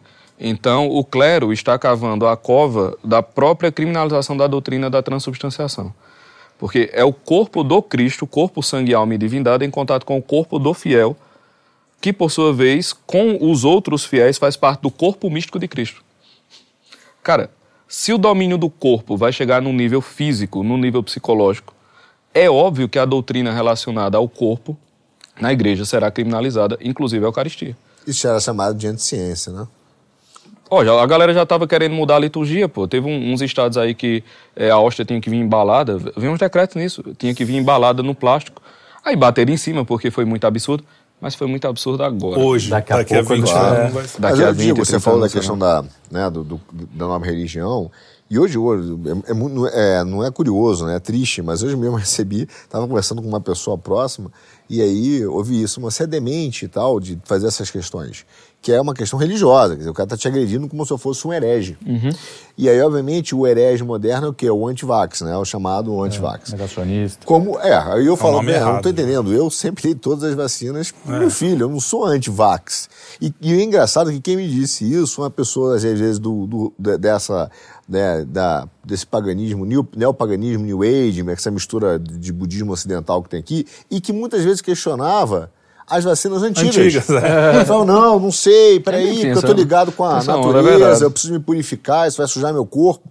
E de repente, porque eu fiz uma pergunta, eu virei um antivax que ofende toda uma ciência. Então, mas o que, que assusta... é religioso, isso não tem nenhuma base científica na história, nenhuma. O que, o que assusta é que foi assim, né? Essa, esse, esse clique, realmente a história da pandemia fez um, uma mudança social que eu achava que era impossível, assim. E mas, foi, mas foi um e, século de destruição da inteligência. Passa por isso. É, foi um evento não, é, não foi, um século. Isso foi só o ápice, é, né? Foi, foi o ápice. Eu, eu, eu, acho que a gente não viu muita coisa, Trielli. Por exemplo, eu estava nas pesquisas no ano passado, já, já, já existia debates, acho que em 2010 ou 11, não me lembro, que a vacina da gripe suína gerava do frango ou do frango gerava suína. Já tinha uns debates desses.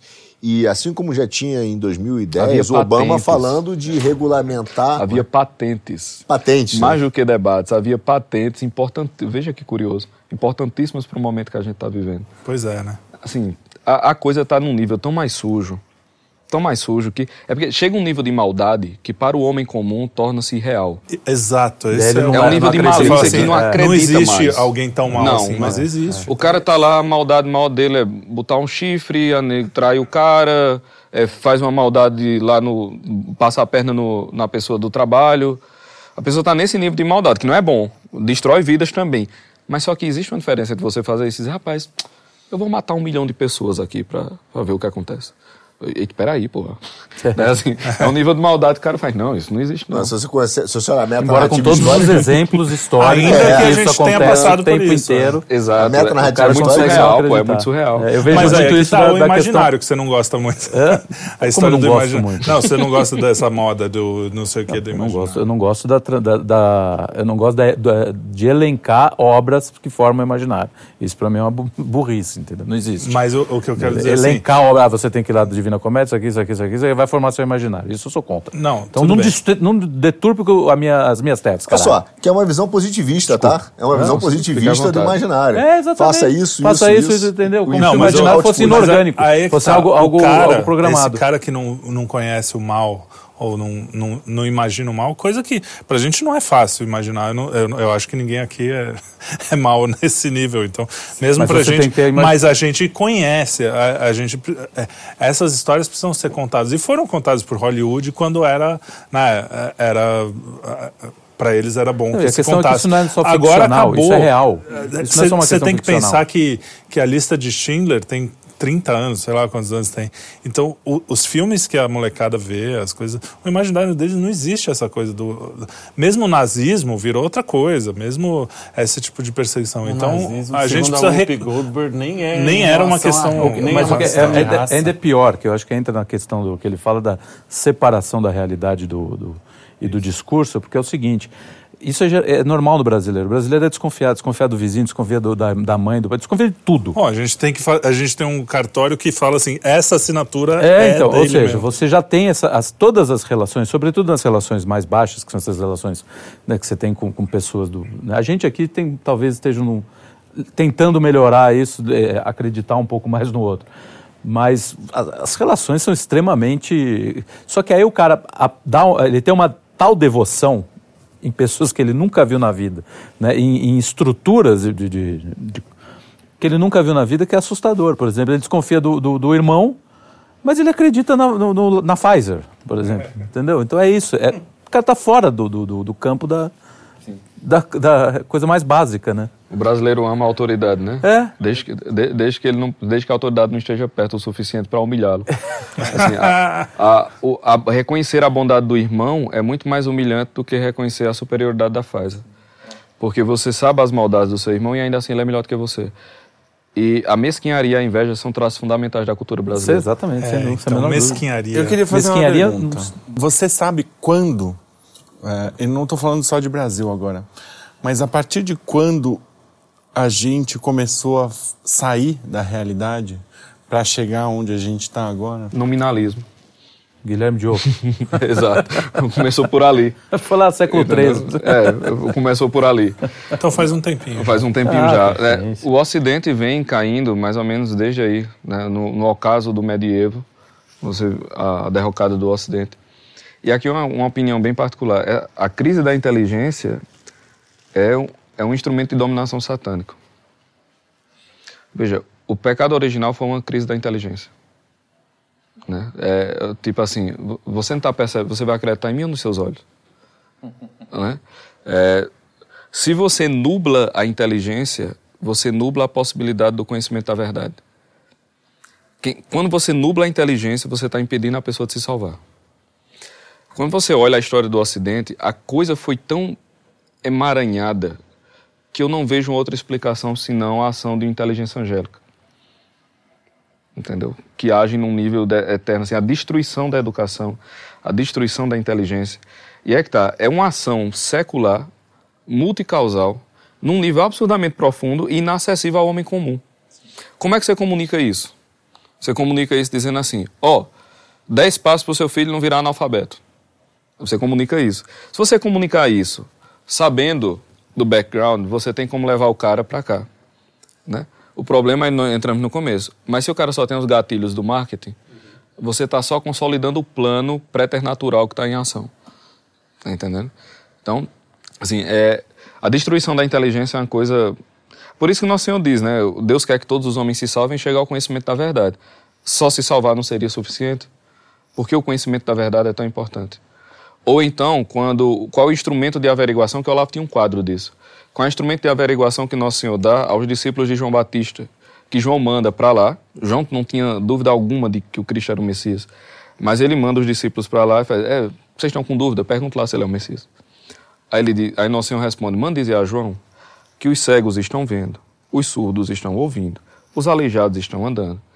Qual o critério de verificação do, da ação de Deus? É a realidade. Ó, isso está acontecendo. É um dado. Como é que você observa isso? Com a inteligência. Entende? Então, assim, eu sou o caminho, a verdade e a vida. Ele é o Logos, a, a verdade encarnada, a inteligência de Deus feito homem. Então, cara, você nublar a inteligência, qual a diferença da gente para os animais? É a inteligência. Inteligência artificial é uma figura de linguagem, ela não existe. A inteligência dos animais também não existe. A inteligência, em última análise, é a capacidade de compreender a verdade. Então, embora nós, na escala das inteligências criadas, sejamos a mais débil das inteligências, né, se você pegar um serafim e um homem, não tem medida. Mas, assim, mesmo sendo a mais débil, a gente consegue voos de inteligência muito profundos. E é exatamente com isso que a gente conhece a Deus. Deus, quando nos toca, ele não toca o nosso joelho, ele toca a nossa inteligência. Ah, mas meu joelho ficou curado. É, mas o seu joelho é um sinal da ação que é percebido pela inteligência e a inteligência vê naquele resultado material a ação de uma graça divina. Então Deus não, Deus não toca outra coisa no homem senão a inteligência. Porque é a inteligência que faz com que você o conheça. E conhecendo você o ama. E amando você está com ele. Esse é o ponto. Então, você nublar a inteligência, no final, no final, é você arriscar a salvação se você tem um plano de é, é, obscurecimento, vamos botar essa palavra, da inteligência ao longo da história, isso só interessa a um indivíduo. Exatamente, ao demônio. Tá, são Nós 18, estamos diante disso. São 18 séculos de preparação. Sim. Qual que é. é ah, é, realmente, eu fui muito longe, você tem razão. É mundo é mato, né?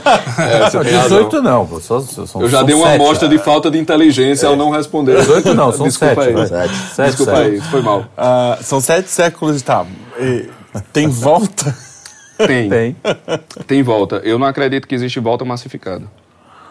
Eu não acredito em educação massificada.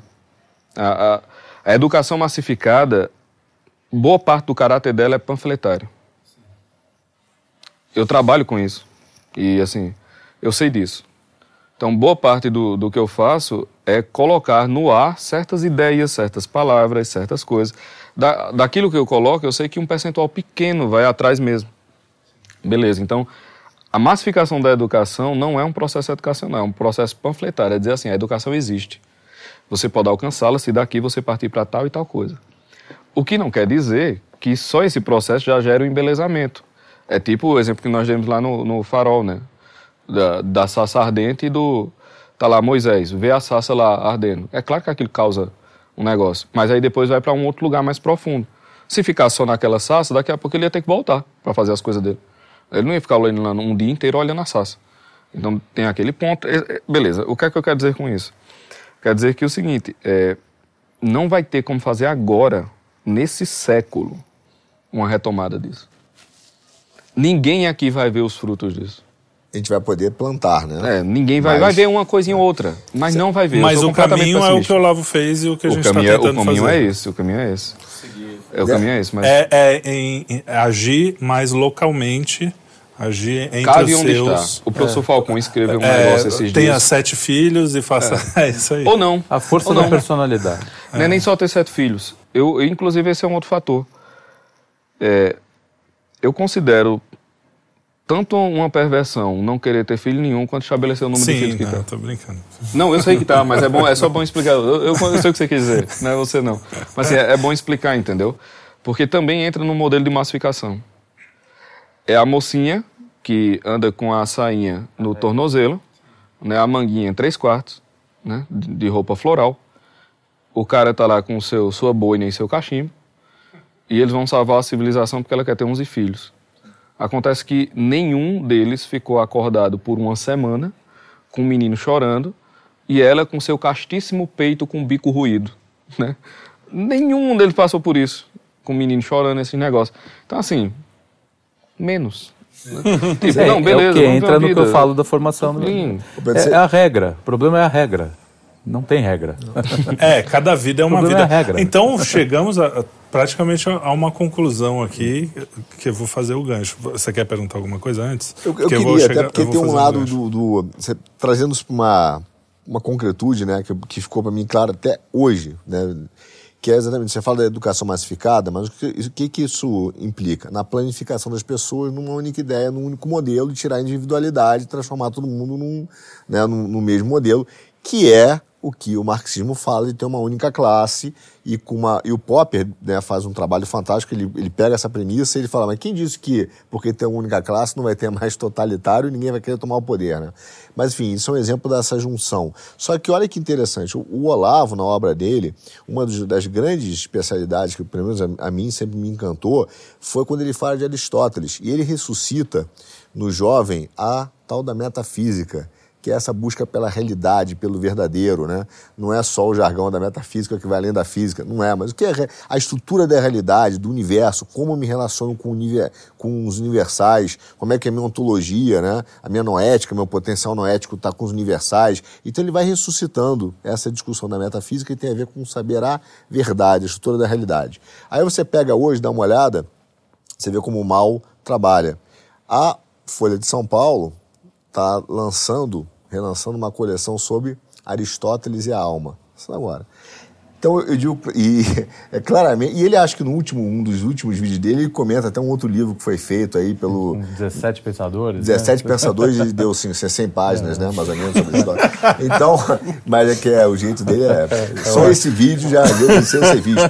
Mas, é. a, além do, desse lado irreverente, debochado, veja, é, é, é a forma do Império contra-ataca. O cara fala, eu preciso tirar, alertar sobre a estrutura da realidade, e uma das formas, se eu não consigo combater, né, já fez o Hegel, quando ele distorce usando a dialética, né, eu, eu vou pegar o conceito e vou distorcer tanto ele que ele vai virar o oposto.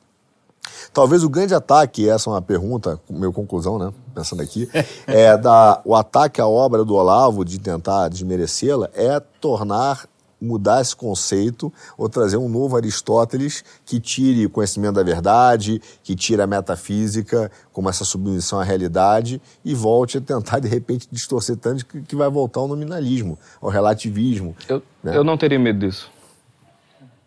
Sabe por quê? Voltamos ao início do assunto. Não são as obras que são a base de Olavo, são as pessoas. Folha de São Paulo vai fazer, tá, não sei o quê, rede de esgoto segundo Aristóteles, né? Separado assim. Aí vai ter um cara que vai olhar e dizer, minha gente, isso aqui é palhaçada, por isso e isso. Eu vou dar aula ali às seis horas, se vocês quiserem vir. Depois a gente toma uma cerveja. Acabou. Que foi assim, Acabou. assim, inclusive, que o cristianismo chegou onde chegou, né? Exatamente. Pequenos ali, grupos. É, eu, eu, eu não me preocuparia com... Veja, esses contra-ataques são os mais irrelevantes possíveis. Isso não é contra-ataque. Entendeu? Isso não é contra-ataque. Isso é criança brincando é porque eles ainda não entenderam do que se trata. O fenômeno de Olavo é muito mais profundo do que todos eles entenderam. A coisa já se capilarizou num nível que suponhamos que todos os alunos de Olavo enlouquecessem hoje, o olavismo ainda duraria mais uns 50 anos. Porque a coisa se capilarizou. E mais, todo mundo enlouquecer, acabou 50 anos. Daqui a 200 anos alguém redescobrir o Jardim das Aflições. Ia virar um best-seller pelos próximos séculos. É, esse é o ponto. A coisa é muito mais profunda, entendeu? Você não para um homem desse. Esse é, o, esse é o negócio. Como você também não, não tem como parar a verdade. Esse é o, não tem como parar. É, são Francisco dizia, já, já vamos dizer que eu vou canonizar o Olavo, né? Mas São Francisco dizia que rezar era ter onipotência sem poder. Né? Veja, um grande filósofo, ele tem essa nota com ele. Existe um, uma certa pegada de onipotência no trabalho de um grande filósofo. Em que sentido? O próprio Olavo dizia: quem quer que diga que 2 mais 2 é igual a 4 e que galinhas botam ovos, fala com a voz de Deus porque fala a voz da verdade. Quando você fala a verdade mesmo, existe uma força naquele negócio, que é uma força que é unida à substância divina. Existe uma nota de onipotência na naturalidade. Aliás, São José Maria Escrivá dizia, né, a naturalidade é a assinatura das obras divinas. É, quando você é natural, cara, isso tem mais força do que qualquer tese. A, o, a gente foi feito para o ser, beleza? Isso me parece otimista, ah, tá, não, não pessimista. É, num nível mais metafísico, é. mas assim, político. Assim, isso vai acontecer enquanto o cabo estiver enfiando um ferro em brasa no seu rabo. Então, vai ser nesse, é, é esse o nível do negócio. Mas veja, nós fomos feitos para o ser, né? A gente existe por participação. Só Deus tem a vida em si mesmo. Né? Ele é a única, ele é o único, vamos botar essa, essa expressão, a única coisa, digamos assim, cuja que a, em que a existência faz parte da sua essência. Só Deus tem isso, certo? Então, em todo o resto de nós, de todas as coisas que existem, existir é um acidente. Só em Deus existir é a essência. Isso significa dizer que todos nós existimos por participação no ser divino. Uma criatura tanto mais excelente é, quanto mais participação no ser divino ela tem. Ótimo, beleza. Compreendido isso. Significa dizer que todos nós nos atraímos para aquilo que tem mais ser. Porque nós somos feitos para viver na perfeição infinita do ser. Tudo que é mais atrai mais. Simples assim. Tudo que é mais atrai mais. Essa é a razão pela qual Deus não pode mostrar-se a nós em sua perfeição. Se Deus se mostrasse a nós em sua perfeição, a gente não conseguiria amá-lo. Porque o amor exige liberdade. Deus é tão infinitamente atraente que a presença dele na sua glória completa excluiria a possibilidade de rejeitá-lo. Porque nós seríamos infinitamente atraídos, nós seríamos escravos do bem. Gente, na escravidão ao bem não há possibilidade de amor. Só existe possibilidade de amor quando é possível odiar. Quando é possível não amar, você consegue amar por escolha. Né? A escolha, é, o amor é deliberadamente livre. Então, beleza. Se a gente se atrai para o que tem mais ser, quanto mais verdade, mais você fica atraído. E você fica atraído num nível que, é, assim, essa atração pode ser o amor pela verdade como o ódio pela verdade. Que é o que essa galera tem. A galera odeia profundamente, assim. Cara, você está atraído. Deixa eu dizer, eu odeio o Olavo. Não, você está seduzido por Olavo. É. E muitos, um, muitos podem isso. fazer o caminho inverso dos ex-olavistas, né? Pelo ódio, falar assim, não, mas espera aí, esse cara começar a ouvir melhor e de repente... Eu, eu vejo muito isso até nas conversas teológicas, ou evangelização, quando eu falo um pouco da teologia protestante, das ideias, enfim, né, filosóficas. As pessoas, pessoas reagem, e estou falando de coisas naturais, né? não, não é abstração no dia a dia, aquelas, aquelas né, dicas que você dá e conversa, né? O, a reação é de tanto ódio porque reconhece ali uma atração por essa ideia. Sabe que aquilo ali e tá sabe certo. aquela beleza. E por isso que é uma rebelião, porque você está vendo que é bom, Exato. mas você se rebela contra aquilo. Por isso que é uma rebelião. É uma rebelião. Né? É, um não serviam, pô. É um não serviam. Você está é vendo é que é, o, verdade. É a história das carmelitas no, na Revolução Francesa que estavam lá, quietinhas na, no canto. Mas elas ofendem. Mas ofende jeito. o fato delas estarem ali, porque elas vivem uma verdade. Então, você quer, quando você fala assim, ninguém para esse homem, é porque esse homem estava tão comprometido com a realidade, tão preso, eh, né, subserviente, humildemente, né, que na verdade ninguém para a realidade. Ninguém para a verdade. Ninguém Exatamente. A verdade. Esse é o ponto. Chega um, chega um momento em que o homem é irrelevante. Esse é o momento em que ele encontrou a sua maior importância. Assim, ele alcançou o ápice da importância quando ele é completamente irrelevante para o negócio. Que foi mais ou menos o que o Olavo fez. Tipo, beleza, Olavo fez tudo isso, mas quem era mais Olavo ali? Você não, não sabia mais quem era ele Olavo, tem, ele, ele, já era outra coisa. Você é o novo Olavo? Calma, vamos ver é, no final. Eu não queria dizer. Quem? tem uma chave que ele fala. Não, que é, é o muito... Fala. é, é, um deboche. É um deboche. Né? O que, que a gente faz com fala, essa fala. Não, que ele, ele tem uma coisa que eu acho uma chave muito interessante, que ele, fa, ele fala isso em vários momentos. Ele fala assim, eu cheguei aos 46 anos, me olhei no espelho e falei, eu não sou mais um problema para mim. Entendeu? Quando ele descobriu isso, é isso, assim, chega, não, não me importa mais eu. Agora eu vou, eu vou pro outro lado. Eu, eu transcendi. É aquela cena é? clássica da Irmã Dulce, né? Um esmola para os meus pobres, aí o cara dá uma cuspida. Essa foi para mim. Agora dê uma esmola para os meus pobres. que maravilha. Você vence como uma mulher dessa, é, entendeu? Não tem, não tem. mais, já foi. Tem, é. Já é, foi. É. Só, só uns causos, assim. Eu lembrei agora também com São Francisco. Ele foi convidado para um jantar na casa do bispo, depois se tornou papa. Esqueci agora qual era. Aí ele foi, toda a pompa, né? Ele já tinha fama de homem santo, aquele negócio todo. Aí chega São Francisco, com, pediu esmola antes, chegou com uma sacolinha de esmola e foi dando, o Fausto lá, né, o jantar, ele foi dando uns pedacinhos que ele tinha para as pessoas, algumas guardavam, meio com devoção e tal. O bispo olhou e falou, não acredito que esse bicho está fazendo isso, não. Ele não disse isso, mas foi quase. E aí ele chamou São Francisco e falou, mas, irmão Francisco, por que você me envergonha tanto? eu lhe chamei aqui para o jantar e tal, e você me trata desse jeito, traz esmola para a mesa com meus convidados. São Francisco nem entende, faz, mas senhor bispo, pelo contrário, eu quis honrá-lo. Eu trouxe a pobreza para a sua mesa. Como é que você discute com essa pessoa? Já foi. Já aí, foi. Aí, tem, aí, o bispo mesmo disse: É verdade, meu filho, faça como você achar melhor. e pronto, faça aí o seu, velho. Não, não, entendeu? Você não tem como. Chega um ponto do indivíduo é, que é. ele chega nisso e acabou-se. Acabou. -se. É, já perguntei se você é o novo Olavo, você não respondeu, você está fugindo não, da minha pergunta. É. Você é ou não é o novo Olavo? Daqui a 10 anos vocês saberão. Boa. Quem é o novo Olavo? Quem é o novo Olavo? Mas a questão é assim, é, o, a minha conclusão com essa história do novo Olavo, que, claro, né? Morre um cara desse, todo mundo vai perguntar.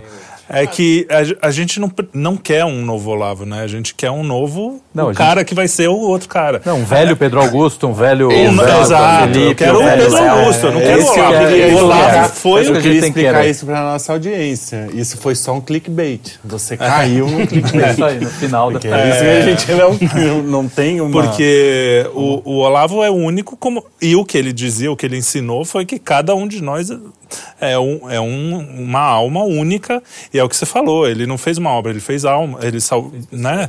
E, e é isso mesmo, porque de repente você estava perdido, não existia, como no meu caso, não tinha morte, não tinha nada, de repente a morte está aqui o tempo todo e eu estou falando quem sou eu no mundo.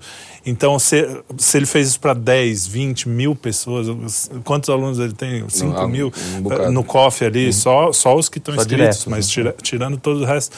É, o cara perguntar quem é o novo Olavo é o cara que não entendeu nada do Olavo, né? nada, é, Assim, você pode até falar o novo Olavo quase como uma homenagem ou como uma figura. Sim, sim, mas ninguém está falando desse jeito, não.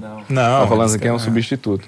É, eu tenho um, um, um, texto do professor Falcon que ele, ele fala sobre política, é outra coisa, mas ele diz o seguinte, que todo mundo tem muito poder. O problema é que a gente não tem o poder que a gente tem. A gente não quer o poder que a gente tem, mas a gente tem muito poder. O poder consiste em ser o máximo daquilo que você pode e que é você, mesmo que isso represente um fracasso social. E ele dá o exemplo do Cristo crucificado, que foi um fracasso social. Três séculos depois, o império era cristão. Né? Então, assim, quem é o novo Pedro? É, Pedro, obviamente, você chamar um Papa de Pedro é um, é um ato, você fala da sucessão apostólica, mas é claro que Francisco não é Pedro. Ele tem autoridade, mas ele, como é que o Papa Francisco vai ser o melhor Papa do mundo? Quanto mais Francisco ele for. Né? Então, assim, quanto, quanto mais a pessoa é aquele que nasceu para ser, o que é que você fez com os talentos que eu lhe dei? É isso. Fala, ah, eu vou ser o novo fulano. Vá se lascar, porra. Você não entendeu nada ainda. Entendeu? Não, não faz nem sentido dizer isso. Você não tem que ser um novo fulano, o cara tem que ser um novo você.